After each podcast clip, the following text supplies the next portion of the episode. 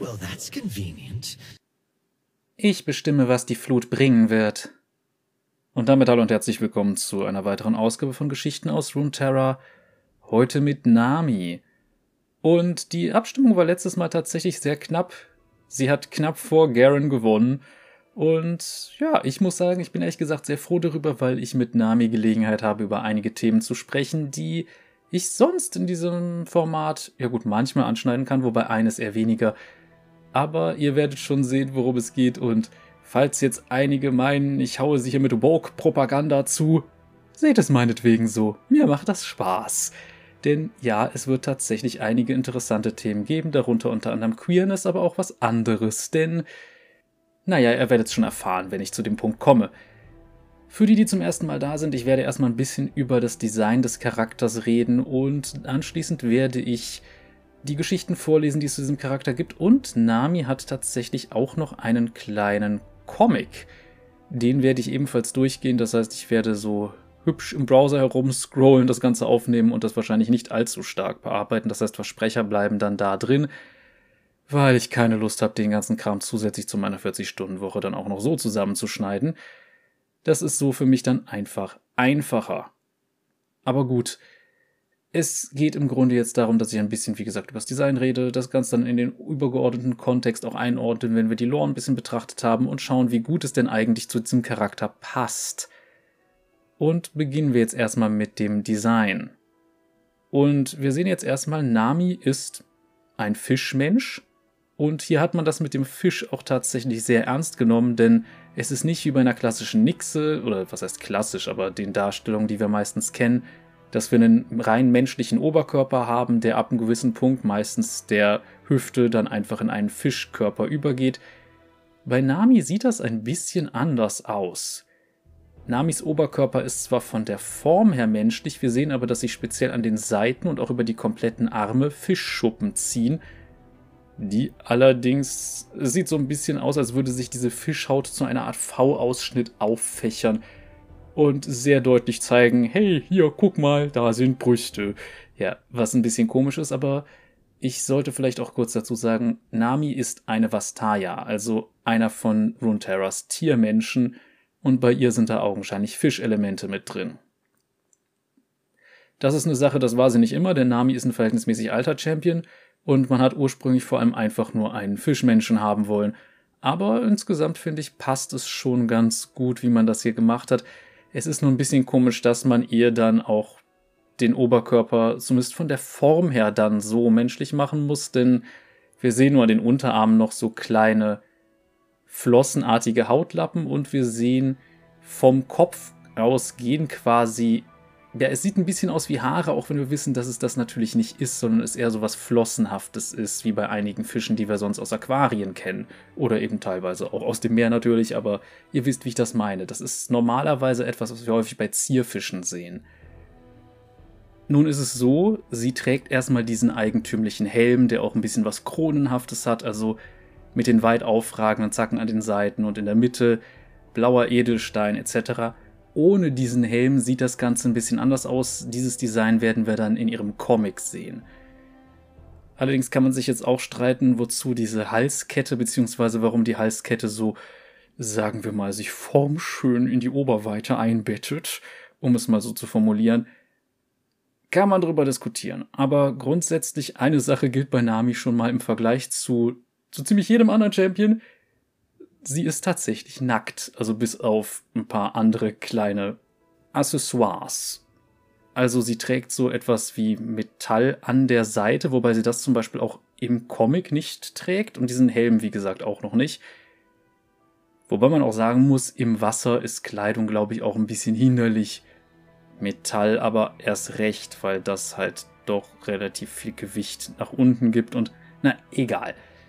Was aber auch auffällig an ihrem Design ist, ist ihr Stab. Denn einerseits der Stab selbst ist einfach nur gerade und bläulich, wenn ich das richtig sehe. Allerdings ist es so, dass er an einem Ende, nämlich dem vorderen, in ein seltsames Muster sich auffächert, sodass das Ganze weniger wie eine Waffe wirkt, als mehr wie eine Reliquie, vielleicht was Priesterliches, insbesondere mit dem eigentümlichen Triskelen-Symbol Von daher, vielleicht hat es ja damit was zu tun, wir wissen es nicht. Insgesamt muss ich sagen, ich finde das Design schon interessant bei Nami, insbesondere, dass man das Menschliche zwar doch vielleicht noch etwas mehr beibehalten hat, als ich dachte, aber oder als ich es für nötig gehalten hätte. Aber was ich meine, ist vor allem, dass man auch bewusst sich für Sachen entschieden hat, die unmenschlich wirken, insbesondere die Augen. Das wird insbesondere im Comic nochmal etwas deutlicher. Im Splash Art ist es noch nicht ganz so deutlich. Nami hat Eigenschaften, die eben sich wirklich stark von Menschen unterscheiden und das unterscheidet sich dann eben auch von der ganz klassischen Nixon-Darstellung, die ich ja schon angesprochen habe, beziehungsweise dem, was wir uns unter einer klassischen Nixe vorstellen. Das ist Nami nämlich definitiv nicht und das finde ich auch ganz interessant. Bevor wir jetzt auf die Punkte, die ich ganz am Anfang erwähnt habe, eingehe, würde ich sagen, gehen wir einfach mal kurz in ihre Hintergrundgeschichte und schauen, ob wir da vielleicht schon etwas dazu erfahren. Wenn nicht, dann muss ich danach darauf eingehen, aber na, ihr könnt davon ausgehen, dass ich danach durchaus über sowas rede. Von daher viel Spaß mit der Hintergrundgeschichte. Nami, die Gezeitenruferin. Nami ist eine eigenwillige junge Vastaya der Meere und nutzt ihren mystischen Stab der Gezeitenrufer, um die Gezeiten zu formen und die anderen Marei vor Gefahren zu schützen. Sie ist die erste ihrer Art, die den Ozean verließ, um an Land zu gehen, und stellt sich dem Unvorstellbaren mit Mut, Entschlossenheit und waghalsigem Eifer. Die Meere westlich des Targon bewohnen die Marei, ein vastayanischer Stamm. Vor langer Zeit entdeckten diese nixenartigen Kreaturen in den Tiefen eine Kluft, aus ihr stieg eine schreckliche, schleichende Dunkelheit empor, die alles Leben zu vernichten suchte. In der Mitte ihres Dorfes platzierten die Marei einen glühenden Stein, auch bekannt als Mondstein. Ihm wird nachgesagt, mit himmlischer Magie erfüllt zu sein, sein eindringliches, ätherisches Licht soll die Marei vor den Kreaturen aus dem Abgrund beschützen. Alle hundert Jahre jedoch wird das Licht des Mondsteins schwächer. Wenn dies passiert, wählt der Stamm den mutigsten Krieger aus und verleiht ihm den Titel des Gezeitenrufers. Der Gezeitenrufer muss sich in die eisige Dunkelheit der Kluft stürzen, dem Grauen darin widerstehen und eine Perle heraufholen. Ist der Gezeitenrufer erfolgreich, steigt er an die Küste empor, wo ein leuchtender Wanderer vom Gipfel des Targon mit einem Mondstein in der Hand wartet, um ihn gegen die Perle zu tauschen.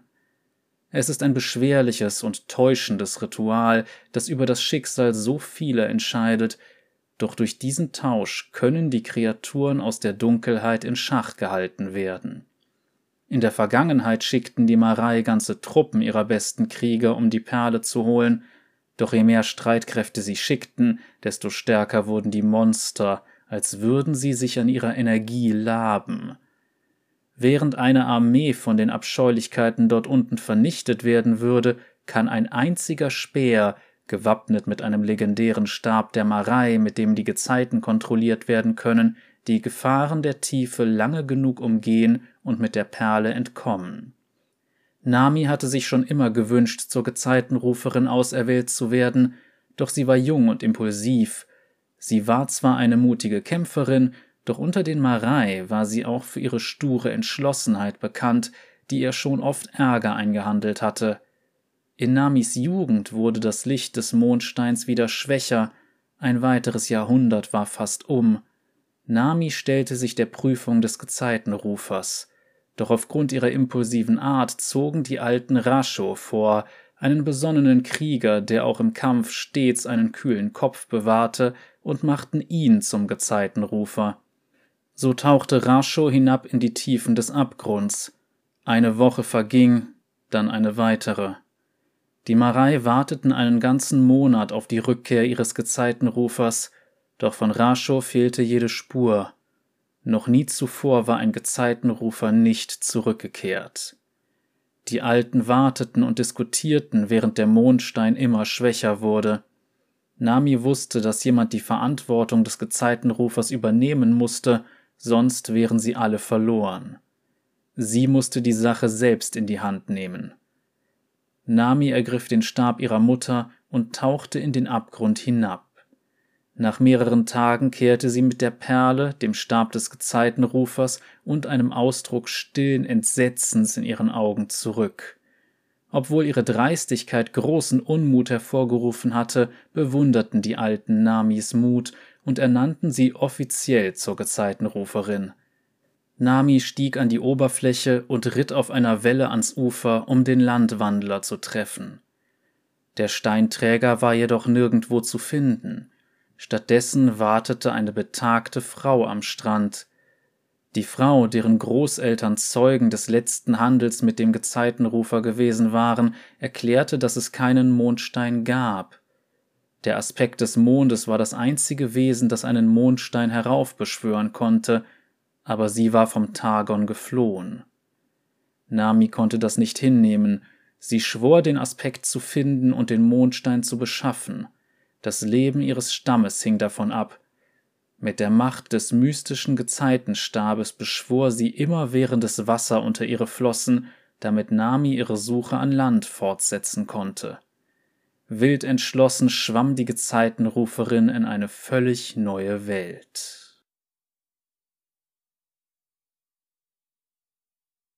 Und das war Namis Hintergrundgeschichte. Und ja, wir sehen, es gibt auf jeden Fall schon mal eine direkte Verbindung zu einem Charakter, nämlich Diana. Denn Diana ist der aktuelle Aspekt des Mondes. Und die ist nicht mehr unbedingt so aktiv auf dem Targon, seit die Solari sich dazu, sagen wir mal, berufen gesehen haben, dass nur noch die Verehrung der Sonne, sagen wir mal, akzeptabel ist. Wobei es auch ein paar Dinge gibt, die ein bisschen wenig Sinn ergeben. Unter anderem, wozu muss diese Perle eigentlich dann hergegeben werden? Wozu braucht der Aspekt des Mondes diese Perle? Warum kann man nicht auch was anderes eintauschen? Weil ich sag mal, hätte jetzt der Gezeitenrufer selbst direkt ein wichtiges Artefakt, was schützt, von unten hochholen müssen, wäre diese Reise wahrscheinlich ein bisschen verständlicher gewesen. Jetzt ist es momentan ja so, der Gezeitenrufer muss runter, holt eine Perle, bringt diese Perle zum Aspekt des Mondes und bekommt dafür dann das, womit man sich eigentlich verteidigt. Das wirkt auf mich ein bisschen seltsam verschachtelt, ist aber auch nur Geschmackssache. Ich kann es auch irgendwie nachvollziehen. Es hat natürlich so dieses Erzählerische nach dem Motto, da gibt es diese Prüfung, die muss man bestehen. Und gleichzeitig hat man nachher die Verknüpfung zu Targon. Okay, kann man machen. Finde ich storytechnisch nur trotzdem ein bisschen, wenn es auf sich allein gestellt wäre, seltsam. Aber gut, Schauen wir uns mal weiter an, was wir über Nami sonst noch wissen, denn wir wissen, sie ist nicht nur einfach eine Marei, die als ja im Grunde eine Art Magierin agiert und jetzt quasi auf einer Welle an Land herumschwimmt, was so ein bisschen vielleicht auch erklärt, warum man sie schwebend in Summoner's Rift spielen kann. Es gibt nämlich eine Sache, die hier nicht erwähnt wurde, die aber in Legends of Runeterra sehr deutlich wurde. Und zwar erstmal, ist Nami bisexuell. Und da fragt man sich jetzt natürlich, wie kommt das? Woher weiß man das? Flirtet sie irgendwie mit Leuten unterschiedlichen Geschlechts? Und wie muss man sich das vorstellen? Ah, sie flirtet eigentlich nur mit zwei Leuten. Und das kann man auch nicht wirklich als Flirten bezeichnen. Nami gehört nämlich zu einer Triade. Und mit Triade meine ich jetzt nicht eine ostasiatische Mafia-Familie. Eine Triade meine ich jetzt nämlich in Bezug auf Polyamorie. Das heißt, Nami gehört zu einer Gruppe aus drei Leuten, die alle miteinander romantisch involviert sind. Und das sind auch beides Karten, die es in Legends of Runeterra gibt, nämlich einmal Tama und Loto. Die heißen dann im Spiel ein bisschen anders, nämlich Marai Songstress und Abyssal Guard, aber ja, Nami ist durchaus in einer Beziehung mit zwei weiteren Leuten. Ob das alle sind, weiß ich nicht, aber es ist so, dass die sich alle gegenseitig mit Liebesbekundungen ähm, bedecken, wenn man sie beide im Spiel hat. Von daher, das ist auch eine interessante Sache, zum Beispiel, wenn eine dieser Karten stirbt, sagen die grundsätzlich einen der beiden Namen ihrer Liebhaber. Und das finde ich sehr interessant und finde es schön, dass man sowas mal sieht, Bisschen schade, dass das natürlich dann auf eine Art ist, die nicht unbedingt vielen Leuten auffallen wird. Und ja, das ist eine Sache, die in meinen Augen so ein bisschen verschenktes Potenzial ist. Aber gut, das ist für mich vielleicht auch einfach eine persönliche Sache, weil ich selbst durchaus meine Erfahrung mit Polyamorie gemacht habe und durchaus auch sage, ja, das ist eine Sache, die ich für mich selbst als eine Option sehe. Klingt jetzt ein bisschen bescheuert. Sagen wir es einfach mal so, ich habe selbst keine besonders monogamen Einstellungen, was jetzt nicht heißt, dass ich, wer weiß, wie viele Partnerinnen brauche. Nee, ich glaube, mehr als zwei würde ich gar nicht hinkriegen von den Kapazitäten, wenn überhaupt. Aber ich bin zum Beispiel jemand, der relativ wenig Probleme mit Eifersucht hat, wenn ich mal einfach mal kurz ein bisschen aus dem Nähkästchen plaudern darf. Ich hatte durchaus Situationen, in denen eine Partnerin von mir auch andere Partner oder häufig auch Partnerinnen hatte, weil ich sag's mal so, die meisten Frauen, die was an mir finden, sind bisexuell. Ich weiß auch nicht warum. Aber so ist es halt und ich finde es dann ganz nett, sowas hier einfach mal zu sehen, weil ich glaube, es gibt momentan in League of Legends keinen anderen nicht monogamen Charakter. Es gibt ein paar andere queere Charaktere. Aber das war's dann auch schon. Ist jetzt auch nicht so wichtig, aber ich wollte es einfach mal kurz erwähnen und auch warum es mir persönlich so ein bisschen am Herzen liegt, weil ich da durchaus dann auch für mich und meine Position, auch wenn ich jetzt nicht weiß, ob für mich das Label Polyamorie so hundertprozentig passt, wiederfinde. Und ich bin da froh über sowas, weil sonst sieht man das nicht allzu häufig, außer halt in Situationen, wo es entweder ein Drama ist oder wo halt das als seltsamer Witz an der Seite existiert oder bei so einer Triade zum Beispiel am Ende irgendjemand stirbt und das Ganze dann plötzlich wieder mono und meistens heterosexuell ist. Gut, ich bin selbst auch hetero, aber das ist jetzt auch egal. Was ich meine ist, häufig wird sowas in der Geschichte dann normalisiert und das ist. Äh, meh. Aber gut. Muss man jetzt nicht zu viel Worte noch drüber verlieren. Ich glaube, ihr versteht, worauf ich hinaus will. Es ist schön, dass man einfach mal so eine Repräsentation sieht. Und ja, ansonsten gibt's von Nami, wie gesagt, noch einen Comic. Dieser Comic stellt im Grunde den Abstieg in diesen Abgrund dar und was sie da findet. Und es sollte ziemlich offensichtlich sein, es geht bei diesem Abgrund um die Leere, nur diesem halt unter Wasser. Und ja, es ist sagen wir mal, hübsch gemacht und ich werde da jetzt auch gleich dann mal wieder seit Ewigkeiten zum ersten Mal wieder an den uneditierten Comic-Tom abgeben. Von daher freut euch schon mal da drauf. Und danach folgt natürlich noch die Color Story. Ich hätte mir nur ehrlich gesagt gewünscht, dass man vielleicht Namis beide Liebhaber dann in der Hintergrundgeschichte mal wenigstens erwähnt. Aber nein, man kriegt die nur in Legend of Runeterra mit. Aber gut, viel Spaß jetzt erstmal mit dem Comic. So, schön, dass ich mal wieder dabei sein darf. Also endlich mal wieder ein bisschen was Comic-mäßiges. Warum nicht? Ich werde das jetzt nicht so stark editieren, das heißt Versprecher und sowas bleiben erstmal drin, einfach weil ich, ich habe es schon erwähnt, komm. Wir haben jetzt hier etwas, das ist mehr so im Stil eines klassischen, ja, so Scroll-Webcomics fürs Handy was ich jetzt allerdings trotzdem auf dem PC aufnehme. Das heißt, ihr habt jetzt dieses Format entsprechend, naja, auf dem Computer oder wie auch immer ihr euch das anseht, wahrscheinlich nicht äh, auf dem passenden Bildschirm dafür. Also ich meine, in dem Fall das Ding ist nicht für den passenden Bildschirm. Ach, egal, ihr wisst, wie ich es meine. Jedenfalls gehen wir es doch einfach mal jetzt durch. Wir sehen erstmal einen kleinen Unterschied und das ist, wir sehen hier Nami ohne Helm.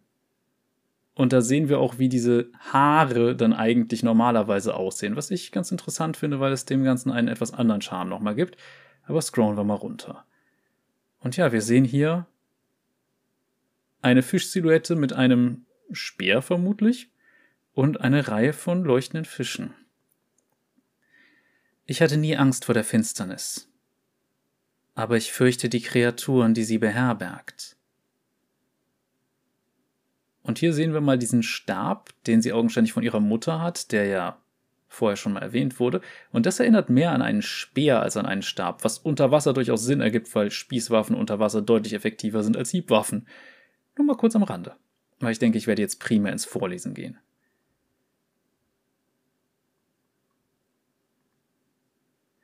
Die Finsternis setzt sich in dir fest und zehrt von deinen Zweifeln und Unsicherheiten. Wenn die Grenze zwischen Illusion und Wirklichkeit verschwimmt, nehmen die Schatten alles ein. Im Abgrund sind der Vorstellungskraft keine Grenzen gesetzt. Das Leben überdauert, selbst in den Tiefen. Manche beleuchten ihren Weg, um zu sehen, was vor ihnen liegt.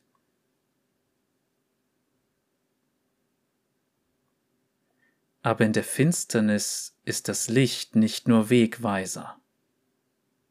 Es ist auch Köder. Die See ist launisch. Weiß man die Zeichen zu deuten, kann man einen Sturm erahnen, lange bevor die Strömung einen mitreißt. Aber hier unten ist nichts, wie es scheint.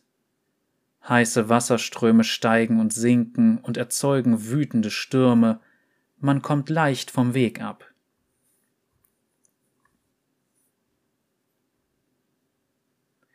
Manchmal scheint die See einen grausamen Sinn für Humor zu haben. Der Meeresgrund ist übersät mit den Knochen derjenigen, die er überlistet hat. Ich rede mir ein, dass ich stärker bin, dass ich mich erinnere. Mutter, warum muss ich die Geschichte der Gezeitenrufer kennen? Der letzte von ihnen ist bereits seit Jahrhunderten tot. Die Gezeitenrufer sind die Helden unseres Volkes. Sie beschützen uns vor dem Grauen, das in der Tiefe lauert. Heute ehren wir sie, damit sie nicht vergessen werden. Lange bevor du in diese Welt hineingeschwommen bist, wurden die Marei von Monstern aus der Tiefe heimgesucht. Unsere Versuche, das Wasser um sie herum zu kontrollieren, schlugen fehl, und viele verloren ihr Leben. Bis eines, nee, nochmal Entschuldigung, eines Tages erhielten wir von einer Landwandlerin einen Mondstein, damit der gesegnete Schein des Mondes unser Volk beschützen konnte. Als Gegenleistung forderte sie eine Perle aus den tiefsten Abgründen der See, um ihren eigenen Stamm zu beschützen. Die Monster zogen sich in ihre Felsspalten zurück, sie wichen vor dem strahlenden Mondstein zurück, aber es war noch lange nicht vorbei. Jeder, der in ihr Reich hinabtauchen musste, sah erneut dem alten Grauen entgegen. Die Marei wählten ihre stärksten Krieger, ein, nee, ihren stärksten Krieger, so. Einen, der mutig genug war, um in den dunkelsten Abgrund zu tauchen und die Perle zu holen. Nach Tagen unvorstellbaren Grauens kehrte der erste Gezeitenrufer mit der leuchtenden Perle in der Hand zurück. Wir gaben sie der Landwandlerin und versprachen einander erneut zu helfen, sollte dies jemals nötig sein. Und das war es. Viele, viele Male, wann immer das Licht des Mondsteins verblasst, wird ein Gezeitenrufer auserkoren, um unser Volk zu verteidigen. Nami? Nami, was tust du da? Die gehören dir nicht. Ich möchte mich an die Geschichte der, der Gezeitenrufer erinnern. Der letzte Gezeitenrufer, Rasho, ist erst vor zwei Wochen in den Abgrund hinabgetaucht. Niemand wollte ihm folgen, und unser Licht wurde immer schwächer. Mein Volk hat mich nicht auserkoren, und doch bin ich ihm gefolgt. Jemand musste es tun. Das ist nicht gut. Und ich möchte kurz anmerken, wer sich so einige Artworks mal angesehen hat, man sieht sehr deutlich, dass das Strukturen der Lehre sind. Insbesondere auch durch den violetten Farbton. Lass mich vorbei! Ja. Mein Licht ist mein Rettungsanker. Aber es ist auch ein Köder. Ohne Licht muss ich mich auf meine anderen Sinne verlassen. Ich fühle den tonnenschweren Wasserdruck über mir, ich spüre, wie die Kälte des Abgrunds in mein Blut hineinkriecht, ich fühle, wie Angst und Panik mit jedem Atemzug steigen. Aus dieser Höhle gibt es kein Entkommen. Zumindest nicht so, wie ich mir das vorgestellt hatte. Wow. Das geht weit über jegliche Vorstellungskraft hinaus. Ich habe noch nie etwas so Wunderschönes gesehen. Bin ich. Ist das der Tod? Atemberaubend. Autsch! Ich erinnere mich. Das ist nicht der Tod. Das ist ein Albtraum. Dich hätte ich hier nicht erwartet. Ich glaube, dass diese Stimme nicht passt, aber das werden wir gleich sehen. Wer ist da? Hast du es gesehen? Hast du das Jenseits gesehen? Rascho? Bist du das? Rascho, wo ist die Perle? Hast du sie gefunden? Vielleicht schaffen wir es zusammen zu entkommen. Oh nee, die Stimme war ganz passend. Du kannst dir nicht vorstellen, welche Wunder ich gesehen habe. Die Wahrheiten, die ich jetzt kenne, ich habe den Tod gesehen und bin unversehrt zurückgekehrt. Unversehrt? Du hast keine Ahnung, wozu ich fähig bin, wozu wir beide fähig sein könnten. Wo ist die Perle? Die Perle hat keine Bedeutung. Nimm meine Hand. Mit der Kraft der Welt unter der Welt könnten wir unserem Volk unvorstellbare Macht bringen. Raschos Stab. Sie müssten sich nie wieder fürchten. Ohne Angst gibt es keinen Mut.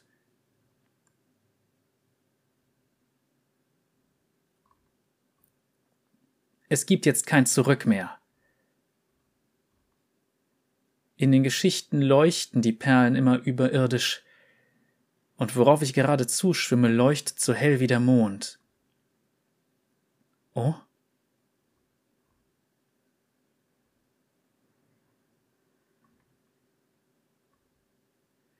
Sich das eigene Versagen einzugestehen, ist ein schreckliches Gefühl, Dir wird klar, dass du nichts tun kannst, um dem sicheren Tod zu entkommen. Und du lässt einfach los. Aber wenn du nichts mehr zu verlieren hast, dann lässt sich die äh, selbst die verzweifelste Idee umsetzen.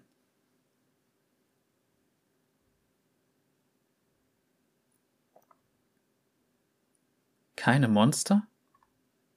Ich nehme an, ich habe sie alle verscheucht.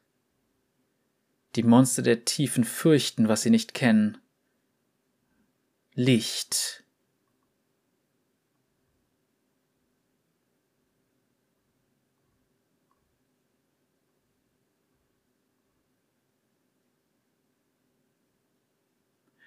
Ich möchte, glaube ich, kurz nochmal dieses Bild hier zeigen, weil ich finde, das ist interessant, weil wir hier tatsächlich mal einen ganz guten Blick auf Namis Gesicht bekommen, wenn sie mal diesen Helm nicht trägt. Und wir sehen tatsächlich auch, dass diese flossenartigen Haare streng genommen sogar vom Nasenrücken aus losgehen.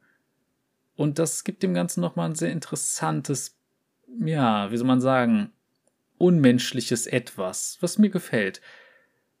Und vor allem halt sehen wir hier auch die Augen deutlich und wir sehen sie vor allem in einem Moment der Angst, was auch etwas ist, was hier sehr gut getroffen ist, wenn ich mich nicht äh, wie soll man sagen, wenn ich das so sagen darf. Aber weiter. Jetzt habe ich die Spannung eh kaputt gemacht. Hast du die Perle aus dem Abgrund geholt? Wir sind gerettet. Nami hat die Perle gefunden. Seht nur, wie sie leuchtet. Sie ist so wunderschön. Und da sehen wir auch mal einige andere Marei. Und sehen ja, die Grundstruktur ist immer relativ ähnlich, vor allem mit der schwarzen ähm, wie soll man sagen, sie haben kein Weiß in den Augen, sondern schwarze Augäpfel.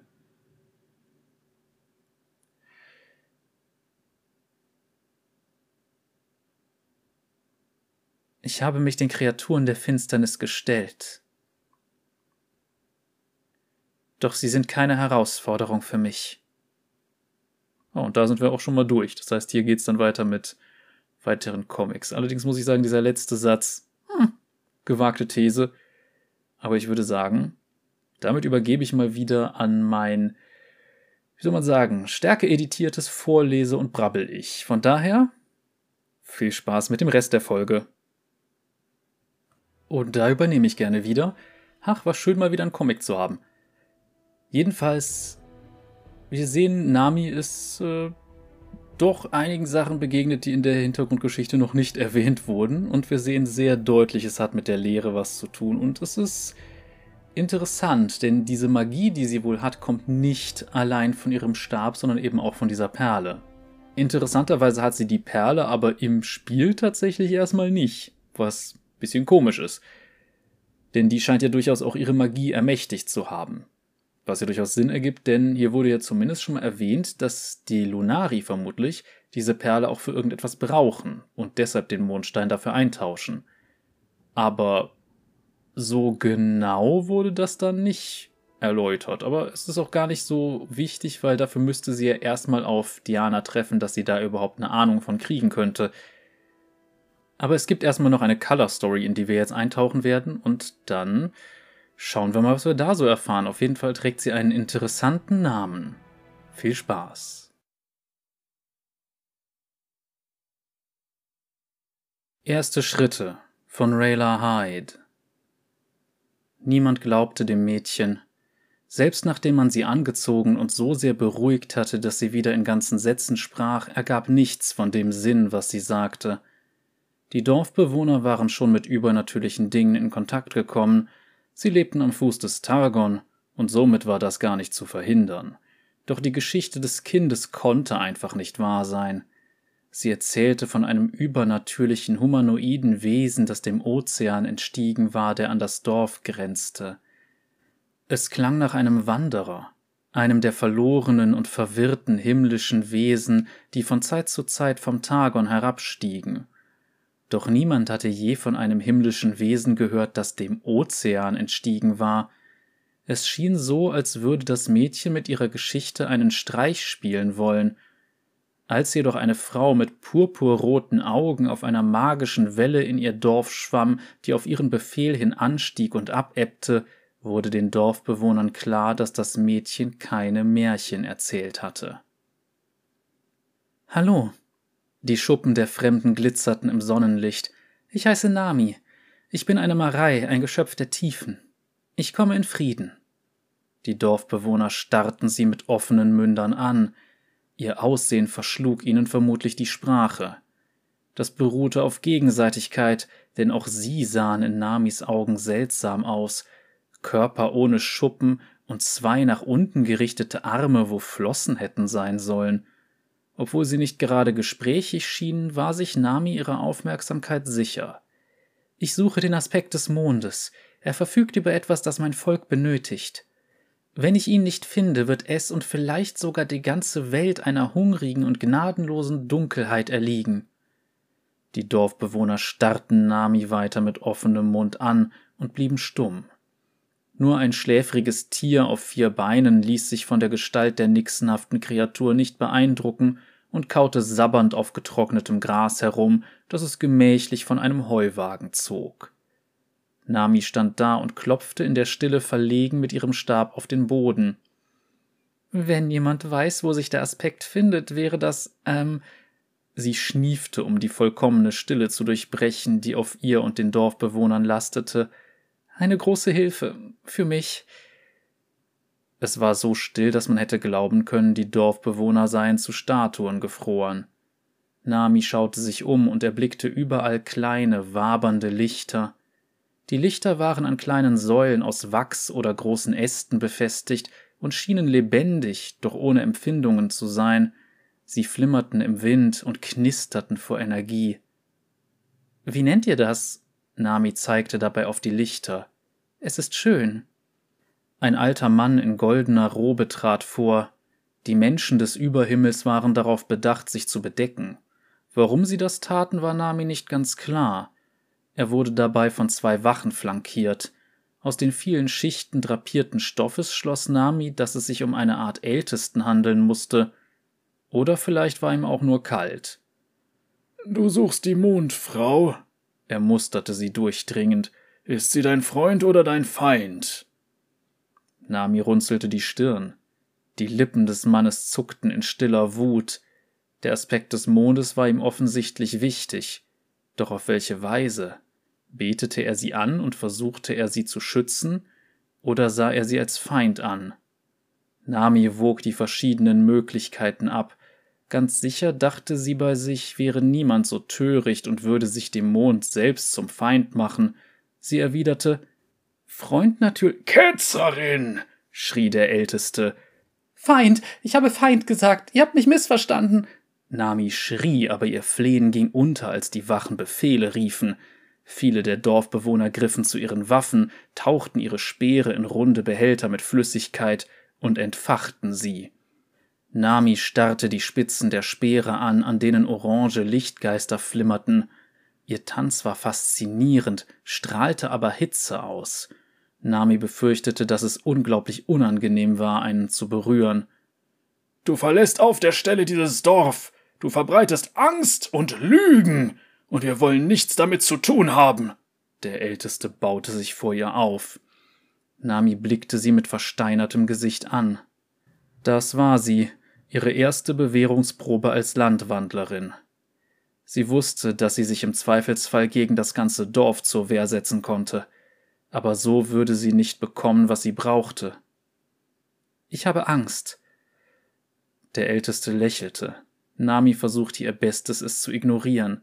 Allerdings nicht vor euch. Ich habe in den hungrigen, abscheulichen Schlund der Dunkelheit gesehen und gedacht, ich würde nie wieder Freude verspüren.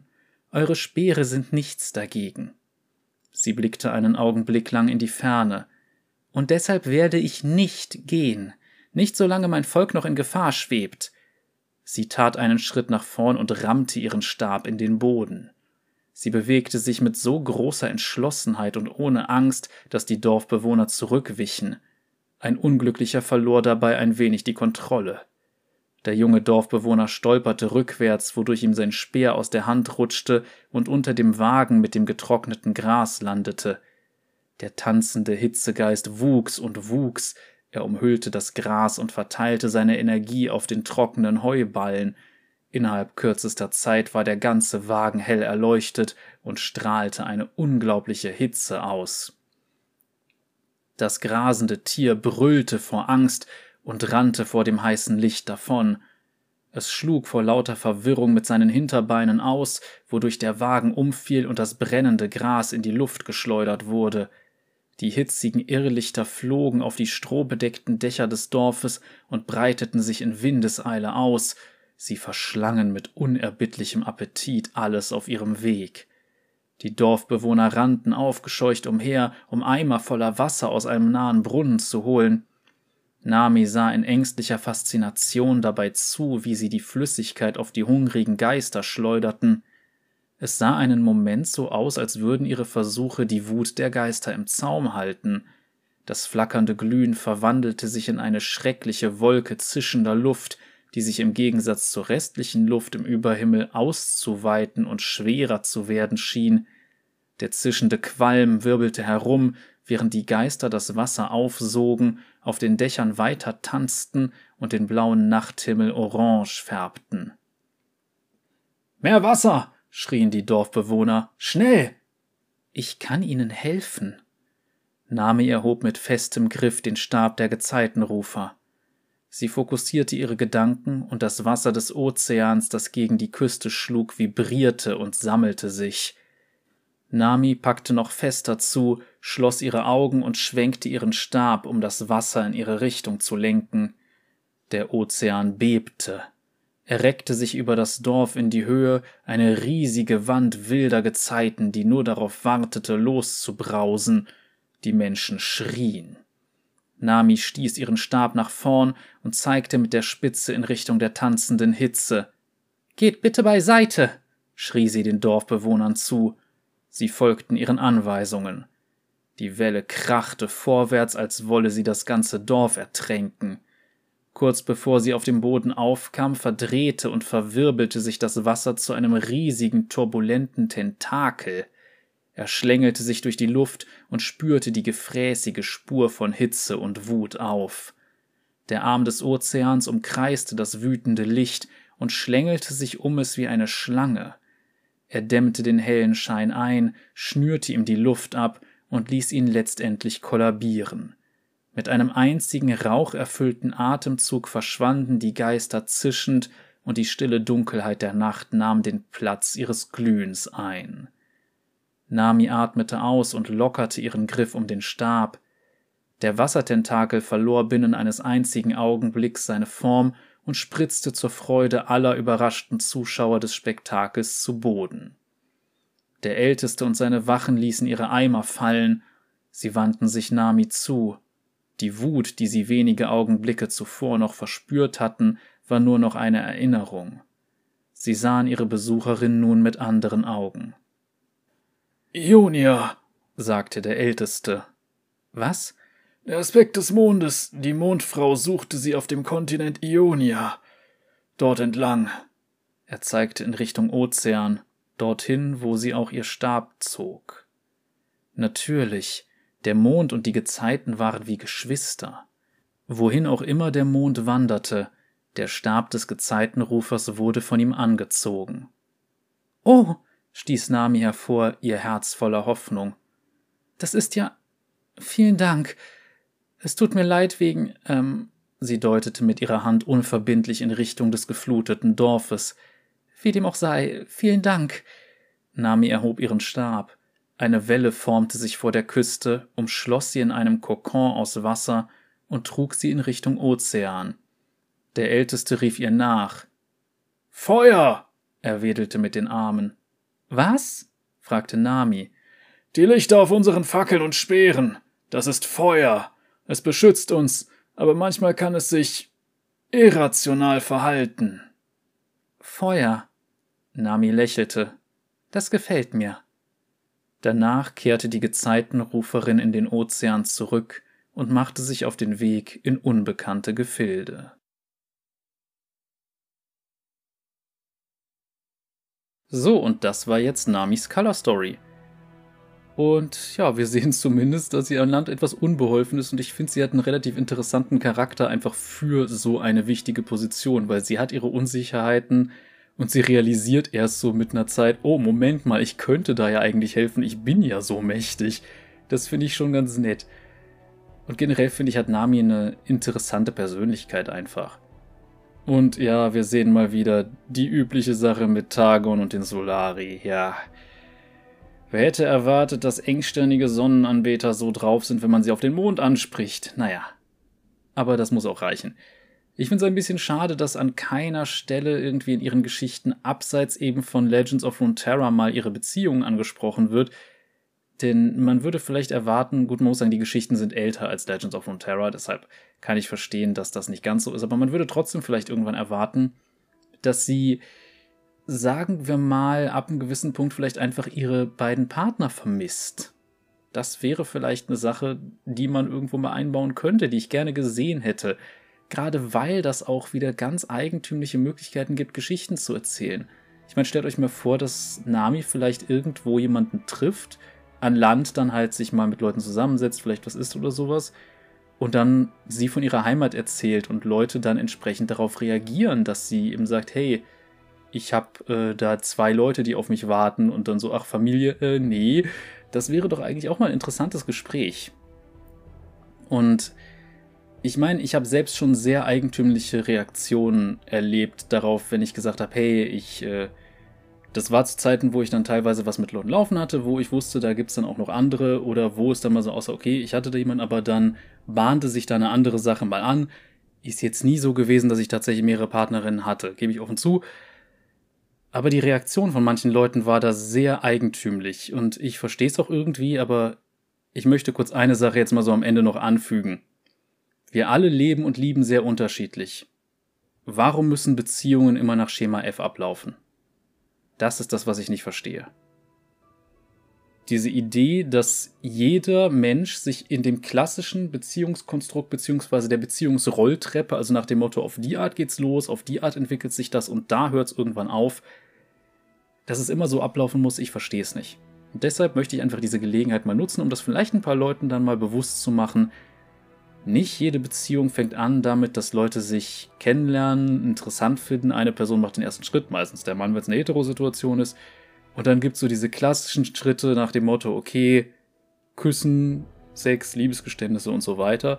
Je nachdem, in welcher Reihenfolge da ist, noch ein bisschen variabler. Wobei die Küsse natürlich immer zuerst kommen, nach, nach Kuscheln und so weiter. Aber ihr wisst, wie ich es meine. Und dass ab einem gewissen Punkt dann so Sachen kommen wie, irgendwann muss man zusammenziehen und irgendwie muss da auch die Sache sein, dass man zum Beispiel grundsätzlich ein gemeinsames Bett hat und so weiter, egal wie die Bedürfnisse der Person aussehen und wenn etwas davon abweicht, ist es sofort irgendwie seltsam oder bemitleidenswert. Und ganz im Ernst, auch in der Situation, als ich eine Partnerin hatte, die weitere Partner neben mir hatte, das war nicht bemitleidenswert. Ich habe mich da wohl gefühlt. Und da sage ich jetzt mal ganz im Ernst an Leute, die dann denken, oh, Beta-Kack und so ein scheiß Blödsinn. Das war kein Kackholding, das war für mich kein Fetisch. Es war für mich einfach eine Sache, die ich akzeptieren konnte, die für mich halt klar gemacht hat, egal wie sehr die sich auch mit anderen noch vergnügt oder anderen Leuten Emotionen entgegenbringt, die bringt mir deshalb nicht weniger entgegen.